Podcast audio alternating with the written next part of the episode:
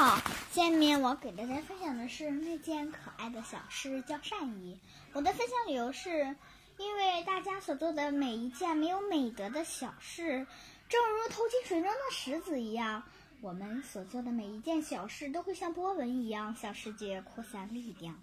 下面是我的分享片段，这是一个集体与个人的故事，一个关于美德的故事。玛雅是转校生。面对新的环境，对他有点不适应。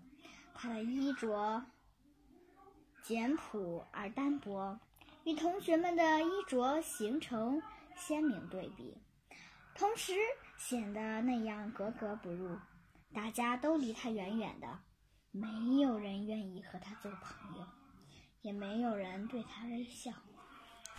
大家似乎都对玛雅有极大的偏见。每当玛雅。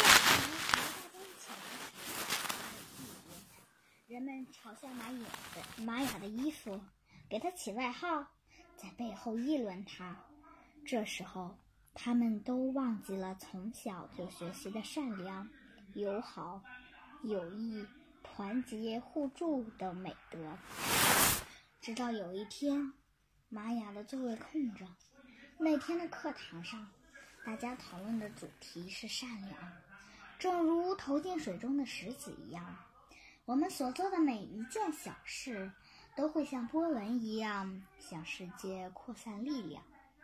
仔细回想，你做过哪？你做过的善举有哪些？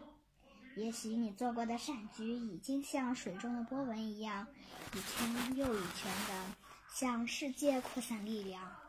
也许你还没及时对你想表达的人表达你的善意。别让人生留下遗憾，别让善意错过表达。当他人对你报以微笑，请不要还他以漠然。每一个善举都会让这个世界变得好一点。谢谢大家，我的分享完毕。